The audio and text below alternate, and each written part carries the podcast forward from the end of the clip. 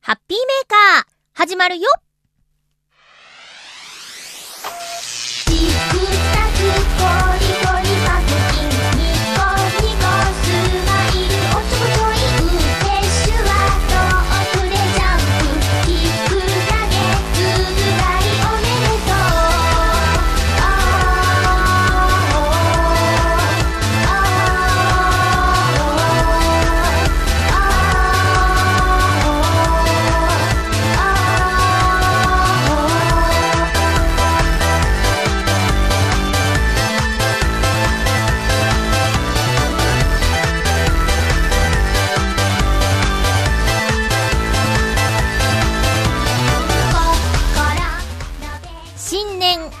ましておめでとうございます。2016年1月5日、まゆちょのハッピーメーカー。この番組は、ハッピーな時間を一緒に過ごしましょうというコンセプトのもと、ちょあへよ .com のサポートでお届けしております。2016年最初のハッピーメーカーです。今年も変わらず、ハッピーな番組をお届けしていきたいと思いますので、よろしくお願いします。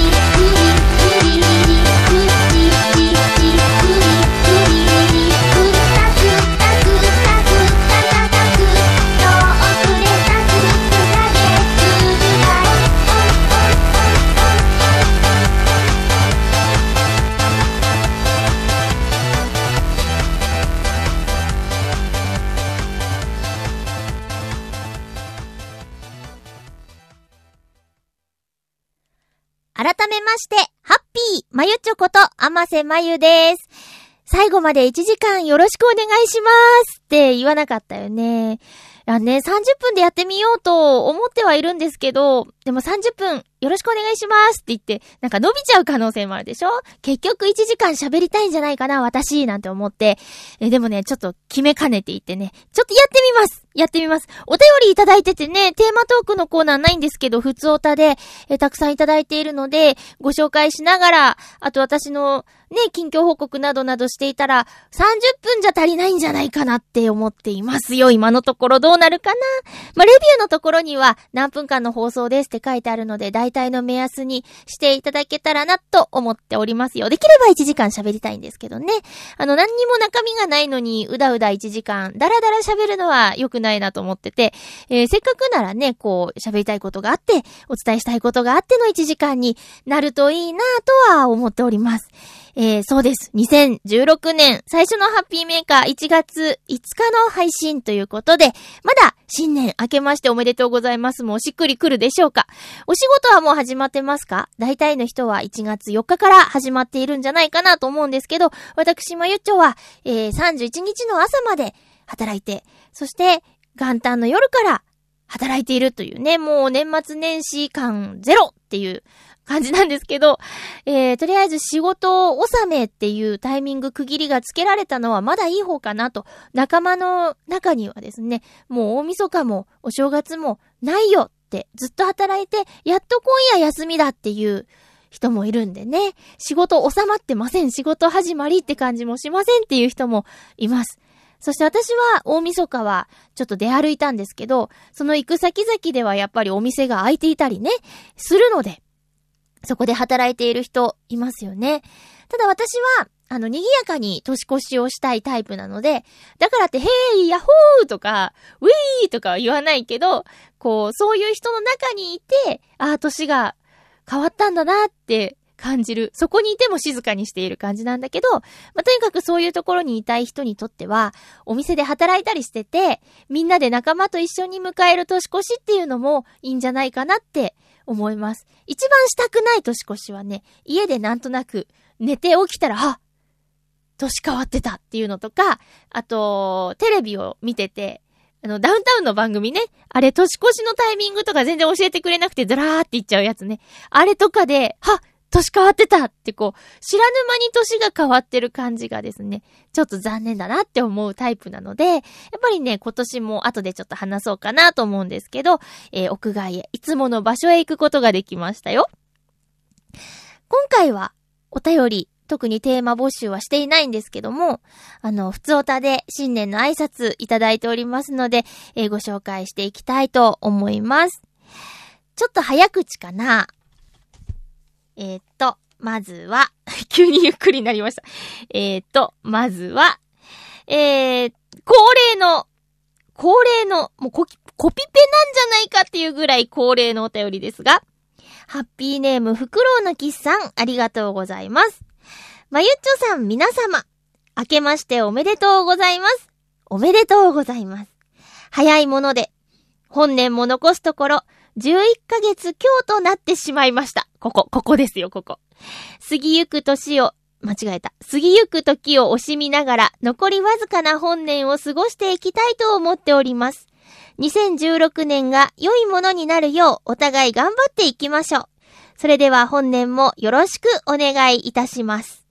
フクロウのキスさん、ありがとうございました。私、いつも、同じところで噛んでる気がする。過ぎゆく時をのところ、毎年過ぎゆく年をって言っちゃってる気がします。これ覚えてることね。なのにまたやってしまいました。そうですね。もう1月5日ですよ。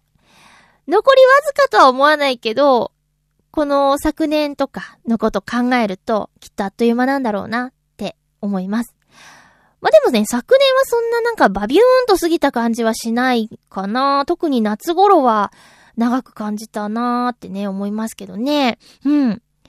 何かあると、そりゃあそこが濃密になって、長く感じたりはしますよね。こう、ルーティーンで日々が過ぎていくと、あと、やれる、やらなきゃいけないことに追われてたりすると、時間が経つのが早かったり、あと、満たされてたり充実したりしてても、時間が過ぎるのが早いって言うから、袋のキスさんね、あの、残りわずかなっていう表現をしているので、毎年充実してるんだろうなーなんてね、勝手に思っておりますよ。私も割と、あの、早いと感じることが多いのでありがたいなって思ってます。退屈な日々というわけではないのでね。うん。去年のそれはね、あれですよ。早くこの状況が変わればいいなーって思ってて、なかなか私の力ではどうしようもない出来事に遭遇していたからっていうのがあるんですけどね。まあまあ、過ぎてみれば、そんなこともあったねと言えるようなことなのかなうん。って思っております。本年もよろしくお願いします。ご指導ご鞭達よろしくお願いします。ありがとうございます。どんな年末年始を過ごされたんでしょうか？続きましては、ハッピーネーム、青のインプレッサさん、ありがとうございます。まゆちょさん、新年明けましておめでとうございます。明けましておめでとうございます。今年もよろしくお願いいたします。よろしくお願いいたします。昨年は、ハッピーメーカー参戦し、いろいろとお世話になりました。今年もよろしくお願いいたします。こちらこそお願いします。今年の目標は、昨年の11月に放送された、気になる女性と仲良くなりたいと思います。おー。そのため、頑張りますので、何卒、よろしくお願いします。3回よろしくお願いしますがあったよ。えー、青のインプレッサさん、そうでしたね。お便りありがとうございます。気になる女性がいる。お店の女性でしたっけ？ね。続報お待ちいたしております。そういう話大好き。あのー、うーん、私はどちらかというと、一般的な乙女心っていうのが分かっていないかもしれないので、的確なアドバイスをするというのは難しいかもしれないんですけど、あのー、なんか吐き出したいことがあったら聞くことはできるし、えー、このハッピーメーカーにはリスナーさんがね、いらっしゃるんで、悩み相談をすればきっと、こうしてみたらどうですかっていうね、同じ同性からの意見として助けてくれる人がいるんじゃないかなって思うので、青のインプレッサさん、一人じゃないからね、頑張ってくださいね。その女性とうまくいくといいね。なんか、新年の目標、それいいですね。気になる女性と仲良くなりたい。そうか、私今年の目標ちょっと、まだね、なんていうか、一つは決めてるんですけど、まだちゃんとした感じでは決めてないんだよなうん。あ、青のイプレッサさん。続報お待ちしております。あの、笑いを取ろうとかそういうんじゃなくていいからね。全然いいですよ。普通のお便りでも嬉しいので。特にその女性との進展状況を聞けたら、私は楽しくてしょうがない。たの、楽しいっていうか嬉しくてしょうがないですよ。えー、続きまして。ハッピーネーム、うーん。コージーアットワークさん行きましょう。まゆちょうハッピー、ハッピー？大晦日から元旦にかけて、いかがお過ごしでしたか？私は、またしても、ナショジオの写真ページで上位に食い込み、大晦日の夕方には再びトップになったため、その後の推移が気になって気になって、ナショナルジオグラフィックチャンネルのホームページですよね。すごいね、またトップ？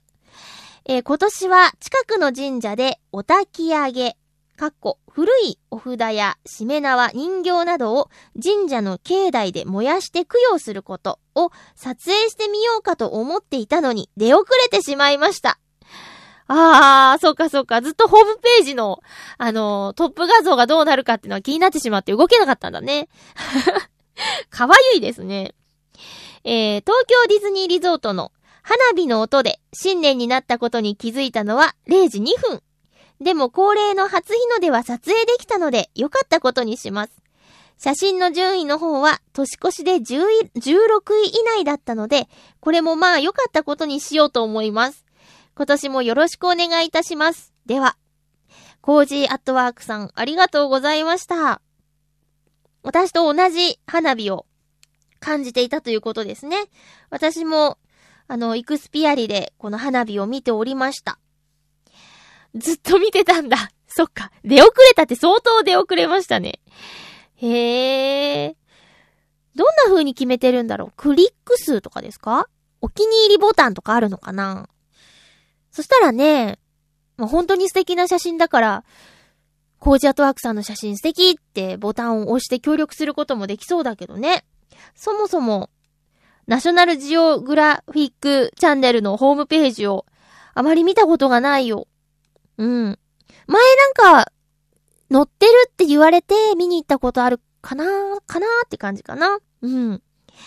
初日の出の撮影できたんですね。あ、あと、コージアートワークさんはメールで、あのー、添付でね、画像添付で、明けましておめでとうございますメールもいただいて、ありがとうございます。えっと、そうそう、今日の収録、月曜日の今、夕方してるんですけど、あのー、夜勤明けでね、郵便局、局止めの年賀状をもらいに行こうと思って行ったんですけど、えー、郵便局今日からやってるみたいで、仕分けが追いついてないみたいで、まあ届いてないって言われちゃったんだけど、結局仕分けられてないんだろうなって勝手に解釈したんだけど、だって届いてないはずないじゃん。みんな送ってくれてるもんね。そう、年賀状受け取って、それをね、こう、お礼言いたいなと思っていたんですけど、収録に受け取りが間に合わなかったんです。申し訳ないです。あの、取りには行ったんですけどね、ちょっと、ちょっとうまくいきませんでした。え来週には手元にあるかな？何人かの方に送りましたよって、あの、メールいただいたんで、来てるはずなんですけどね。あと、私がちょっと今回は、えー、過去に年賀状いただいたリスナーさんに、ちょっと年賀状爆弾を送ってしまいまして、えっ、ー、と、ご迷惑になってなかったらいいんですけど、やっぱり今回は、あの、最近ご無沙汰しているリスナーさんに、ハピオロジーをお知らせしたくって、そうかって、聞いてるか聞いてないか、ラジオのこの番組の感じだけじゃわからないから、とにかくじゃあ年賀状書こうと思って、えっ、と、送ってみました。届いてるかな？カズさんとかお元気ですか？とね、どうしてもニッコリさんにライブに来てほしいし、ねえ。あ、そうそう。で、今日郵便局に行ったら、白い北風さんからね、サンタさんのカードがまた届いていて、これ、毎年10年以上ですね。毎年10年以上、サンタさんのカードをね、届けてくださっていてね、ありがとうございます。ラジオにメールは届かなくても、そんな風にね、気にかけてくださっている方がいるっていうのが本当に嬉しくて。だって送り先変わってるはずなのに、ちゃんと、チョアヘヨのね、郵便物配送先に、えー送ってくれてるってことは、まあ、動向をチェックしてくださってるってことですもんね。すごく嬉しいです。ありがとうございます。年賀状ね、白い北風さんにも送っているんで、あの、見てくださいね。あと、そう、ちょっとどうしてもハピオロジー買ってください。よろしくお願いします。今年もっとガンガン宣伝して、もっと売っていかないとなって思っておりますよ。あれ何の話だっけ？そう、年賀状ね、コージアトワークさん画像添付で元旦にいただきました。ありがとうございます。えー、っと、初日の出は、6時50分でしたっけ？私はね、あのー起きてました。起きてたけど、ちょうどうちから初日の出を見るのはね、難しい感じなんだよね。建物がニョキニョキあって。だからちゃんと拝んではありません。明るくなってきたなーっていう感じかな。えー、続きましては、ハッピーネーム、七星さん、ありがとうございます。まゆっちょ、新年明けましておめでとうございます。おめでとうございます。2016年、今年の抱負は、ちゃんと生きる。おー。いや、今までちゃんと生きていなかったわけではないのですが、いろいろチャレンジしていきたいかなと思っています。行政書士の資格取得とか、英語、ロシア語がある程度話せるようになるとか、たまには大都会に旅行に行くとか。一番は岩手県の遠野に行って妖怪とかの話を聞きたいです。では本年もよろしくお願いいたします。七星さん、ありがとうございます。2016年の抱負、ちゃんと生きる。俺、ちゃんと生きるって私わかるよ。何が言いたいか。例えばだから、ちゃんと3食ご飯を食べるとか、栄養のバランスを考えて食事をとるとかね。まあそう食事関係。あと、え規則正しく生活をする。夜更かしをしない早起きをしようとか。あと、アイロンをかけようとか、そういうちゃんと生きるじゃない？言いたいことは。ね。で、資格の話は去年もしてくださってたけど、進んでますか？独学でやってるんだっけ？語学もね、一気に英語、ロシア語って難しくない？もう一個一個やっていこう。一個一個。だ、何もやってないけど。ロシア語って難しそうですね。なんか、イメージ的に。まず英語かな？英語。英語もね、キリがないですけどね。どこまで話せるようになりたいかっていう。だって私から見たらね、十分すぎるぐらい話せるのに、英会話教室通っている幼馴染いますよ。会社に月金で行って、で、土曜か日曜は英語の教室通ってるんだ、つって、お勉強をね、ずっとしているお友達がいて、どれぐらい話せるのかなって思ったら、YouTube で、こう、会議ができるぐらいって言ってて、会議って、すごいよね。だから、上をね、目指せば、キリがなくて、だからどれぐらいの語学力を身につけたいかっていうビジョンが明確じゃないと、なかなかね、ある程度話せるように、ある程度。旅行行って困らないぐらいにとかそういう感じかな。大都会に旅行って、何？東京ですか？大阪、名古屋、福岡とかかな？大都会。横浜も大都会ですか？うん。まあ、そうね。私も生活の範囲がだいたい浦安なんですけど、浦安は大都会っていうより下町の感じがするかな。まあ、舞浜行ったらリゾートになっちゃうんですけどね。だからたまに、有楽町、あと有楽町あたりに好きなお店たくさんあるんですよ。例えばハンズロフト、無印、ビッグカメラ。あとイルミネーションも綺麗だし、有楽町行けばね、大体満足できちゃうんですよね。洋服関係は、あまり見ないけど、目の保養なら、えー、丸ビル、新丸ビル切って、あたりがあるから、そう、そうそうそう、目の保養にたまに大都会に行きます。大都会って言い方もね、なんか面白いんですけど。ええあとは何？妖怪好きなの？岩手県妖怪の話多いんですか？私の幼馴染の男の子もね、妖怪とか怪談話が好きで、怪談と妖怪違うか。あの、稲川淳二さんのトークショーとか行ったりするぐらい好きみたいですよ。K くんなんですけどね。もしかしたら趣味合うかもね。妖怪、まず、うん、妖怪も好きなのかな。ちょっとその不思議なものが好きな、えー幼馴染の男の子がおりますね。そうか。ちょっといろいろね、あの、まだ1月5日なんで。袋の岸さんはもう1月5日って言ってたけど、まだ1月5日なんで、これからやりたいことをどんどんやっていくといいと思いますよ。あのー具体的にこれやったって達成感を得るために、やろうやろうと思ってるんですけど、なかなかできてない。でも今年はそれやろうかなと思ってて。えー目安は100個。こうやりたいことを書き出して。で、コルクボードなりなんなりに貼って、で、達成したらそれ剥がしていくっていうやつ。なんとなく、こう、例えばテレビとか雑誌見てて、ここ行きたいなって思っても、わーって消えてっちゃうものってあるでしょ？だけどそれをメモして、ここに行くんだってこう、もう、目に見える形で貼っちゃう。で、えー実際に、あ、今日はどうしよう今日の休みどうしようって言った時にそのリスリストの中から選んで、あ、そうだ、これ行こうってやったら、やりたいことを叶えられて、達成感も味わうことができて、とてもいいんじゃないかなって思います。私もちょっとやってみようと思うので、七星さんもよかったら一緒にどうですか？お便りありがとうございます。ということで、新年の挨拶、いろいろでした。あの、年賀状ね、年賀状に追われた年末だったんですけど、やっぱり25日までに出さないと元旦には届かないみたいですね。私は完全に出遅れて、結局元旦の日に投函したっていうダメな人なんですけど、えっ、と、1日の日にポストに思ったよりたくさん年賀状来てて、申し訳ないと同時に嬉しいなって。ここに今届いている皆さんは、年末の忙しい中ね、届くように、元旦に届くように書いてくださったんだって。しかも文字がいっぱいの年賀状を見ると、本当に嬉しいし。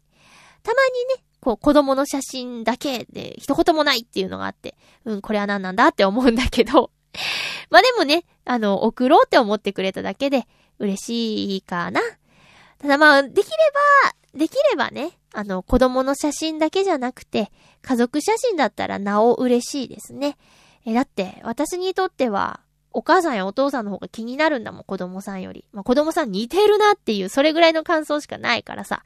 できれば、あの、お子さんの写真だけで、あ、送っちゃったっていう人がいたとしたら、家族写真で、えー送ってあげた方が、お友達は喜ぶんじゃないかなって思いますよ。うん。でもあれね、大体あの、お子さんの写真つけてる人は、スタジオアリスなのかななんか、スタジオで撮った写真ですね。最近流行ってるの？子供をこういうスタジオで衣装着せて撮るとかいうやつ。ね、多いですよ。まあ、綺麗にね、その、残すっていう意味では、愛なのかな？うん。あとね、私、いいなって思った年賀状がね、あって、あの、一緒にハッピーメーカーやってたともさん。声優のともさんはね、えー毎年、毎回、あの、手書きなんですよ。多分水彩絵の具とかクレヨンとか使って、すごく凝った年賀状をね、送ってくれるんですけど、今年もね、ピンクのお猿さんがすごい可愛かったです。あとはね、えっと、お友達の中に、芋版をね、毎年彫って、こう、昔ながらの感じで、えー送ってくれる子もいるし、今回はね、版画で、またこれ別の友達で、版画でルフィを彫ってる子がいてね、これすごいなと思って、すごくクオリティ高いの。何やってんだろうって思ってね。えー今ご結婚されて、えー九州にいるのかな？うん。だから全然生まれ育った場所とも関係なく、大学行ってた場所とも関係ないところに嫁いで、暇なのかなとかね。大丈夫かなってちょっと心配になったりもするんですけど、えー、そんな年賀状でした。あとは、そうだなぁやっぱ、そうだね、文章が多いと、近況とか分かって嬉しいかな。近況分かるといえば、専門学校の同期のケンちゃんっていう男の子がいるんですけど、ケンちゃんね、もう何年かな ?10 年ぐらいかな？ずっと、その、年賀状に、年賀状をスポーツ新聞のデザインにしてて、1年間にあった自分の出来事をね、記事にしててね、えー、去年は、あ、一昨年か、一昨年、結婚っていう見出しだったよ。で、今回はね、あのーなんだっけ、死亡感みたいなね、なんか体調のことにまつわる、えーお話だったけど、これさ、毎年もらってるやつを並べたら面白いよね。それだけで自分史になるんじゃないかなって思います。で、今回はライブに来てくれた奥様も一筆くださってて、書けって言われたのかなってね、ちょっとお察しします。ありがとうございます。もう一回しか会ってないのにね、一言添えていただいて、ご夫婦からメッセージをいただきました。やっぱ年賀状って、もらうと嬉しいから送りたくもなるし、私はあまり凝ったものは送れてないんですけど、なるべく文字を書こうというふうには思っているのでね、えー元気だよってことを伝える一つの手段だと思っているので、えー続けたいなと思ってます。ただ、そ、そうそう、前回も言ったっけ？あの、夢中とか、ちょっと、わからないこともあるし、気にする人は気にするでしょ？明けましておめでとうじゃねえよって。でも、その人の状況って、わからないじゃん。あの、夢中はがきが届かなかったとか、あと、タイミング的にね、そういうのをやってる場合じゃなかったとか、そ、だから、クリスマスカードのが無難なのかなってね。そしたら、夢中とか関係ないし、メリークリスマスハッピーニューイヤーって、もう一つの言葉になっててさ、明けましておめでとうございますよりも、重くないかなってね、勝手に思ってるんですけど。って、毎年思って、クリスマスに間に合わないっていうのが現状なんですけどね。次こそは、次こそはちょっとチャレンジしてみようかなって思います。これもあの、メモに残した方がいいですね。今年の目標、やるべきことに。へ。では、せっかくなんで、ちょっとさっきも言った、今年は、あのノートンノーツの、ハピオロジーを売っていかなきゃいけないというところからですね、ハピオロジーの曲を聴いていただこうかなと思います。そうですね。じゃあ、新年一発目。どうしようかな。あ、年賀状に書いたって嬉しかったのは、ハピオロジーを車で聴いてます。この曲の詩に共感しますって書いてあった、ノートノーツの2時5分。2時5分で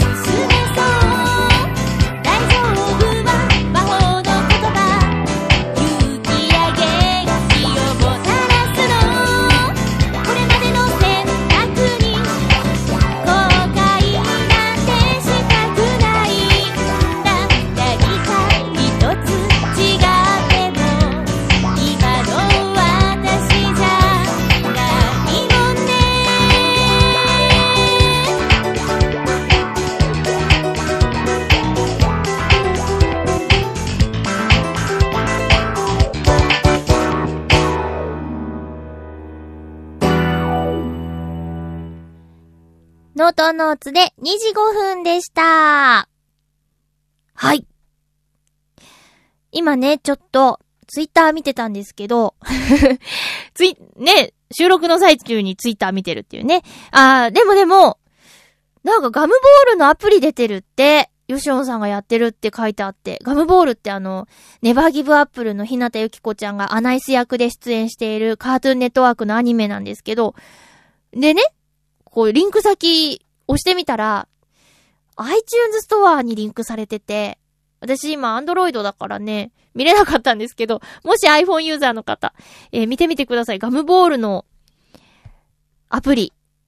ぶっ飛びガムボールみたいに書いてあったよ。やってみて。えー、ということで、宣伝も、宣伝も入れてみました。宣伝ついでに、えーっと、1月8日、金曜日、サテライト収録があるそうです。1月8日金曜日、浦安市民活動センターにて番組公開収録、えー、馬王デモか、です。えっと、新年一発目の収録がこの公開収録になるということです。え、19時から20時30分で、えっと、馬王さん、大塚さん、吉井さんがいらっしゃる予定ですね。そして、めぐみさんも来るのかな？私も行けたら行きたいですね。ヤバトンさんに、裏なあかんでってね、メールをいただいてるので、行けたらいいなと思っております。このまま新年会突入とかできないのかな？できたらいいですね。せっかくだってそんなに集まるんだったらね。やりたいなっていう、えー1月8日金曜日。あとね、そう、今朝ね、いたじら聞いてたらさ、1月はもう一回公開収録があるらしいですね。1月26日火曜日の昼間？昼間ですって。なんと、あの、ブリオベッカさんつながりかな？津波選手が、元、日本代表の津波選手が、ゲストってことで。これお母さん行った方がいいんじゃないかな？私のお母さん。サッカー大好きだしね。あの、元旦も天皇杯見てるって言ってね、LINE してましたけども、お母さん大興奮なんじゃないかなこんな間近で津波選手に会えるなんて。で、えーっと、月末に東京来るって言ってたから、日程早めたらどうかしらって提案してみようかなって思いますけどね。ええ なんかあの、キャピキャピしているおばちゃんいたらうちのおかんですよ。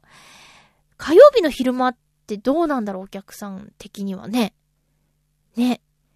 カズチンの知り合いは休み取ってでも行こうかなって言ってる人いたみたいですよ。それぐらい津波選手ってすごい人だし、私も子供の頃ちょうどサッカーやってた頃にテレビで見てた選手だな。うん。だからやっぱり、津波選手って、おーってなるからさ。で、1月26日火曜日。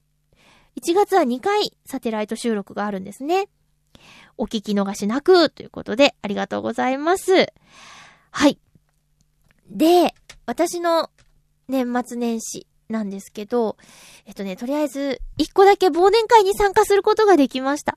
1月の29日だったかなえっと、夜勤明けで、いつも皆さん夜勤明けで行く24時間営業の居酒屋さんで、少人数だったんですけど4人であの、忘年会しよう。忘年会とは言ってなかったな。飲み会しようって言ったら、やっぱりね、年末だから忘年会、送別会をする人で、ごった返してて、で、お店の人が、あの、行ったらもうあ、あからさまにね、え、もういっぱいなんですけど、みたいな感じでね、え、もう回ってないんですけど、って、またお客さん増えちゃったよっていう感じの顔をするの。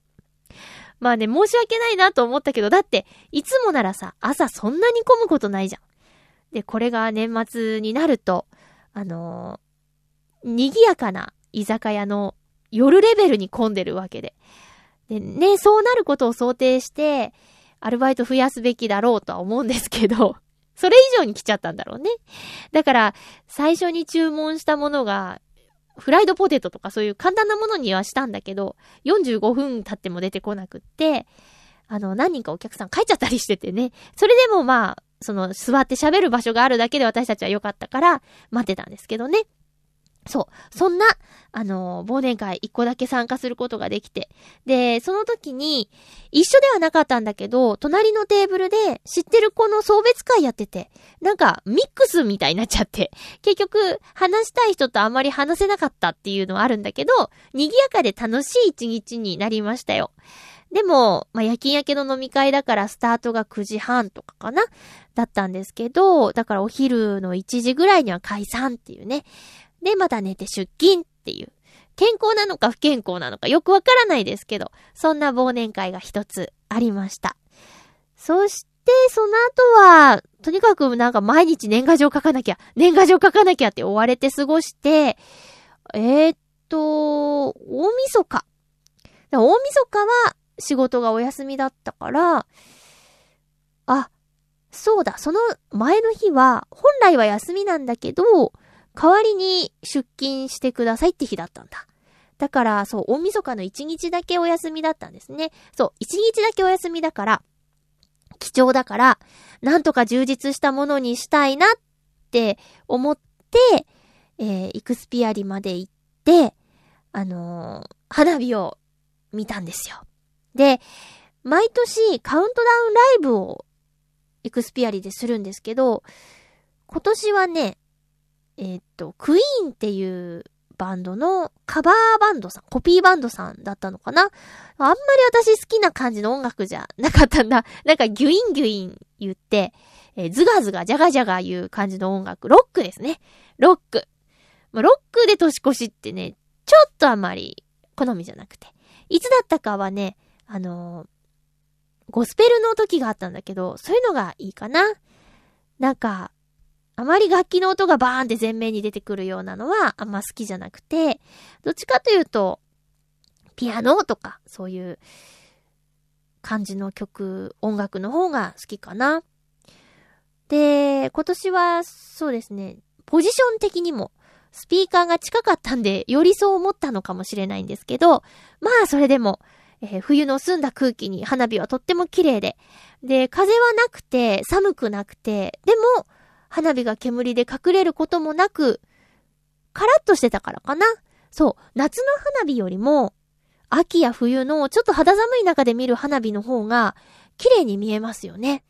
だからね、ほんとおすすめです。浦安に住んでる方は、本当におすすめなんで、あのー、ディズニーリゾートの花火で年越しするっていうのいいと思いますよ。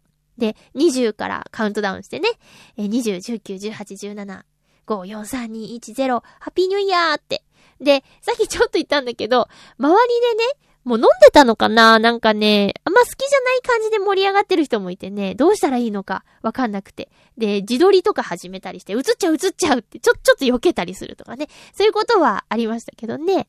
あの、賑やかなとこに行きたいけど、賑やかにできないっていうね。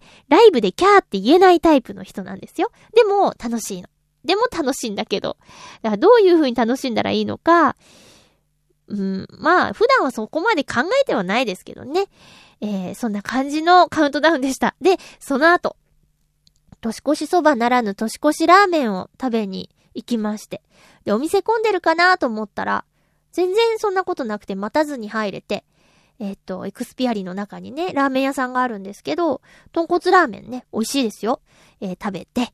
で、その後は、これも毎年恒例だな映画を見るっていう、えーこの日はスーパーレイトショーっていうのがやってて、えーっと、大晦日の日はなんと、えー3回目のスターウォーズ、フォースの覚醒を見てしまいました。ただ、1回目は 3D 字幕、2回目は 2D 字幕、3回目は、えっと、吹き替え 2D を見ました。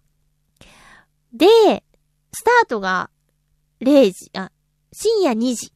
で、終わりが朝の4時半っていう感じかな。だから家帰ったのは、前浜からそこから徒歩なんで、だいたい6時半ぐらいになったかな。っていう感じ。で、家帰ったらまたお腹が空いて、えー、カップそばを食べて、えー、そ、で、えっと、初日の出の時間になったけど、外に出る元気はなくて、いつも通り夜勤明けの感じで寝る。そして、いつも通り仮眠から目覚めて、お雑煮を作って、筑前煮を作って、食べて、寝て出勤っていう、もう、ほんとね、言葉にしやすい、大晦日から、大晦日から元旦にかけてのスケジュールというか、こんな感じで過ごしましたっていう報告なんですけど、そう、スターウォーズは、字幕だけではわからないことがあって、それが今回、吹き替えで、あ、そう、だからかっていうのが分かってね、ほんとスッキリしました。で、そんなね、私大ファンってわけではないんですよ、スターウォーズ。でも、私あんまり人の名前とか覚えないんですけど、さすがに3回見ると、キャラクターの名前、覚えまして。えー、もうレイちゃん、レイちゃんですよ。うん。あとね、ラジコンの BB8 で遊んでます。あれって BB8 のピコピコっていう音ってラジオに乗ったらまずいのかな？まあ、ちょっとぐらい平気なのかな？ちょっと今度ゲストに呼びますね、BB8 ちゃんを。うん。で、もう、もういいかなって思ってるんですけど、もういいかな？でも、4DX 興味があって、見るならスターウォーズかなって、外れなさそうだなっていうのはちょっと思っていて、行ってみたいと考えています。はい。そんな年末年始でした。さて、お便りがまだあるんですよ。結局、なんだかんだで1時間喋っちゃいそうですね。もうちょっと、スマートにしたいんですけどね。ハッピーネーム、七星さん、ありがとうございます。まゆちょうハッピー、ハッピー？今回は、先週からお便りしている、私が遊んでいるネットゲームの説明をさせていただきます。年またぎでね、ありがとうございます。正確には、テーブルトーク RPG と言いまして、自分がそのキャラになりきって物語を進めるゲームになります。簡単に例えを出すと、まゆちょがプレイヤーで演じるキャラがお友達の北野すおみちゃんとします。すおみちゃんはスケートで3回転スピンをするところです。そこですおみちゃんが成功するかは、まゆちょが振るサイコロで決められます。サイコロで一定の数が出れば成功、出なければ失敗、そして結果に合わせた演技をしてもらいます。しかし一回失敗してもお友達の応援があるので、もう一回振ることができます。と、こんな感じでゲームが進められていきます。これがいろんなゲームの種類に分かれておりまして、例えば忍者同士の争いだったり、普通の人が怪奇現象を追っていく話だったり、中にはアイドルやギャングになるルールもあります。そこに本来の性別はあんまり関係なく、自分が好きな性別、年齢を演じることができます。たまに後で普通の話してたら、おじいさん役だった人が女の子だったりと、実際のギャップで驚くこともありますが、まゆっちょもご興味ありましたら見てみてくださいな。それでは。ありがとうございます。見てみるって何を見ればいいの？これは、これはさ、え、なになにだって、えっと、えっと、サイコロの結果で、結果に合わせた演技をしてもらうんでしょ？で、性別は好きな性別でいいんだよね。ってことは、うーん、女の子の役をやっていて、そしたら女の子の芝居をするってこと？これ芝居するの？すごいね。だ、すごいね。ちょっと、恥ずかしいですよ。なんか、できるかな？ちょっとね、イメージが、いや、例え話はわかるんだけど、じゃこれがじゃあ実際にゲームってなると、どういう感じなんだろう？で、それを見ることができるんですか？ほー。いやね、テーブルトーク RPG をやっているって言ってる友達はいるんですけど、やってみようよって言われて、いや、いいわって 断ってきたんだよね ずっと。そう、なんとなくその、その、お芝居をするっていうことは聞いていたんだけど、全然わからなくって。まあ、見ればわかるのかな？なんかちょっとやっぱ照れがあるよね。なんでだろう？すごく照れる。ゲームの中で芝居をするとか。うーん。すごいね、みんなね。これ流行ってるの？どんななんだろう？えっと、え、YouTube とかですか？テーブルトーク RPG 見るみたいにしたら出てくるのかな？どうなんだろう？興味はある。やってみたいかどうかっていうとちょっと微妙だけど、興味はある。どんな風にやってるのかなって気にはなる。で、こないだ買った5000円の本がこのゲームにまつわることなのかなまあ、分岐点とか選択肢とかいろいろルールとかまとめちゃうと、それぐらいのボリュームになるんですかね。週1回参加してるっていうのは、そのゲームに参加している人たちが、時間を合わせて集まってくるってことなのかなあ、かなかなって かなかなってわからないことばっかりでね。ちょ、じゃあ、そういうのってまあ、ググったら、ググったらある程度わかることだもんね。え、自分でちょっと調べて、調べてみないとね。うん。えー、っと、七星さん。ありがとうございます。他のリスナーさんで、もしテーブルトーク RPG やってる人がいたら、やったことある人がいたら、え、こんな感じだよっていうのをまた、もしあったら教えてください。七星さんありがとうございます。強いとか弱いとかあるのかな？まあサイコロだから運なのかしら？ねえ。え、続きまして、コージーアットワークさんからお便りいただいております。ありがとうございます。まゆちょハッピー、ハッピー？昨年は年末に、小掃除、かっこ、大掃除というほどではない掃除をすることができました。大掃除と言えないのは、年越しで仕事を抱えていたため、資料の断捨離などが一切できなかったからです。今回の小掃除では、飼い猫の健康も考えて、住宅洗剤の類を一切排除しました。使ったのは最近流行りの重曹とクエン酸だけです。おー。住宅洗剤なしで小掃除なんかできるのかと思ったのですが、でも奥さん奥さんじゃないけどね。奥さん。重曹の溶液をスプレーしたら、これまで取れなかった頑固なレンジ周りの油汚れが簡単に取れるじゃありませんか。びっくりです。びっくりです。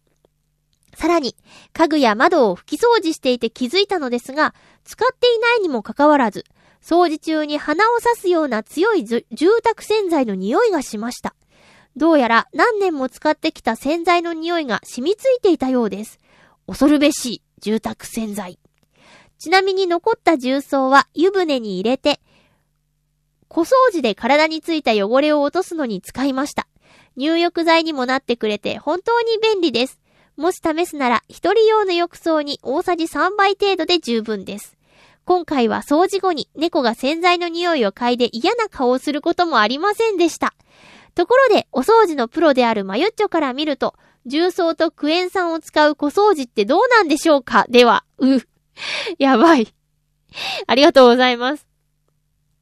偉いですね。私も気になって、重曹とクエン酸、うちにあります。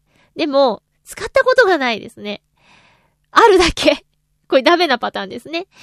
えー、っとね、まあ、お掃除のプロっていうか、お掃除でバイトしてるだけなんですけど、あのー、そこでは使ってないですよ。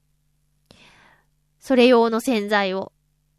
家庭用ではない、プロ、業、業者用っていうかね、そういう洗剤を使っているんで、重曹やクエン酸の掃除って、だ、だから、ペットや赤ちゃんがいるところでは、とってもいいんじゃないかなって思います。それはもう、実証済みというか、猫ちゃんが嫌な顔しなかったっていうことや、あと、こびりついた洗剤が取れるってすごいね。使ってないのに洗剤の匂いがするって。なんか怖いよね。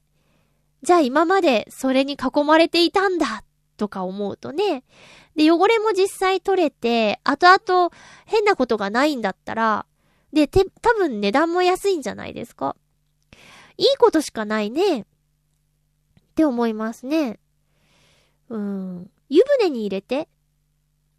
へえ、入浴剤になるんだ、重曹。おー。それあのー、本部の局長に教えてあげてください。入浴剤が欲しいらしいんでね。うん。すごいですね。私もそうだな。あ、私は、そうです。今年の目標は、うーん、あのー、後役なんで。女の人の30代の6年ある最後の1年後役なんで、えー、気を引き締めて、ここで悪いことが起こらないようにしたいなと思っている、います。ので、後役に負けないっていうのと、あと、昨年は現状維持っていう目標にしてたんですけど、一歩前進っていう目標を掲げようかなと思ってます。ちょっと曖昧かな？まあ、でも、自分の中では決めてることがあるので、一歩前進。できたかできないか。これは年末にお話できたらいいなと思いますけども。一歩前進。あと、心の成長。もういっぱいあるな。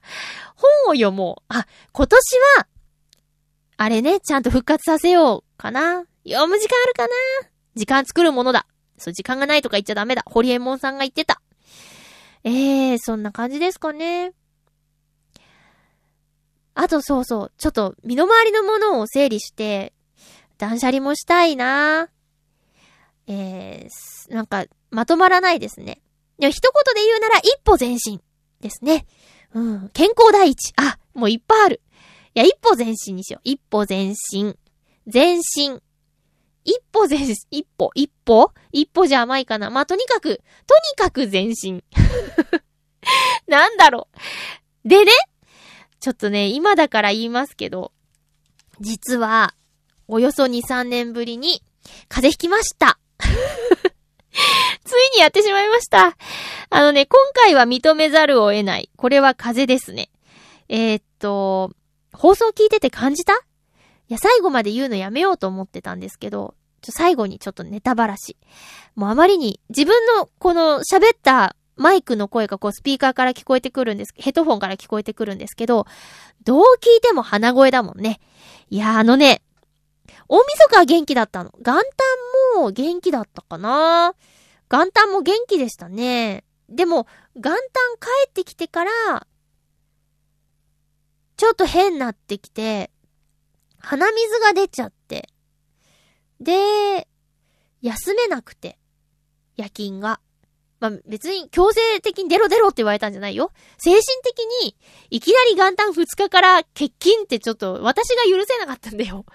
ほんで、えー、っと、2日3日、3日の夕方に声の初仕事があったんですよ。で、この時には、なんとかしなきゃと思って、あの以前ツイッターで喉が痛いって言った時に、おすすめしていただいた蜂蜜大根を作って、それをもう二日の日からかな。元旦、うん、二日の日の朝からか。仕込んで昼頃から飲んで。本当は一晩つけなきゃいけないんですけど、もう頼むからって言って、それツイッターに載せたね。で、それで炎症は収まって、で、三日の日、しらーっと言って、普通に行って、お願いしますって言って読んで、で、終わってから、どうしても気になっちゃって、今日なんか問題ありましたか？って言って、聞いたら、え、別に何もないですよって言われて、そうなんだ、よかったって。実はちょっとコンディションがって言ったら、あ、喋ってる声は、今喋ってる声はなんかそうなのかなって思うけど、マイクでスタートって言ったら全然声違いますねって言われて、でへでへって。これプロ意識かなって。やる気スイッチみたいなもの入ったのかなと思って、でへでへってして。ほんで、もうこれで超えたかなと思ったら3日の夜もズビズビして、で、今4日なんですけど、4日は、鼻は収まったんだけど、ちょ、ちょっと出るかな。でも、ズバズバ出るわけじゃなくて、で、喉も痛くなくて、ただちょっと鼻声かなって自分では感じています。今回はね、お熱が出たね。測ってないけど、絶対あった。だって、何もしてなくても涙出たし、あと、つむつむしたかったのに、できなかったもん。なんか画面見てられなくて。で、頭痛かったり。これはもうね、風邪をひいてましたね。ただ休まなかったけど。マスクずっとしてて。で、思ったのはね、マスクしてると具合悪い気がしてきちゃうなって。だから人がいないとこではなるべく外してた。人がいるところでは、映さないように、えー、してたけどね。あと、鼻水が垂れちゃうから鼻栓してそれを隠すためにマスクをっていうね。ひどい？ひどいですか？でもそうしないとズビズビ出ちゃうしさ。なんかどんどんティッシュ使うし、エコじゃないよね、と思って。なので、私はもう、今年の風は、今回ので引き納めをしたと思って、えこの一年、あとは元気にやるしかないと思っていますよ。なので、あとはもう大丈夫ではないかなって。そんな感じです。皆さんもね、あの、体調には十分気をつけてください。私も、でも、ずっと風邪ひいてなかったけど、一発ここで、この程度で済んでよかったなって思ってます。あとはもうずっと元気でいるだけだもんね。えー、ということで、結局なんだかんだで1時間喋っちゃったけど、コーナー設定してないとただずるずる喋っちゃうだけだね。もうちょっといろいろ検討してみます。で、やっぱ30分じゃ物足りないから、えー、1時間の放送かな。長いなと思う方は半分ずつ聞いてください。では、お送りしてきましたハッピーメーカー、そろそろお別れのお時間です。2016年一発目のハッピーメーカーでしたがいかがだったでしょうか？今年もたくさんハッピーなことがありますように。お便りもお待ちしております。次回は10月10月じな1月10日の収録。1月12日に配信します。お相手はまゆちょことあませまゆでした。また来週ハッピーな時間を一緒に過ごしましょう。ハッピー！ニュ追いかけていつも捕まえて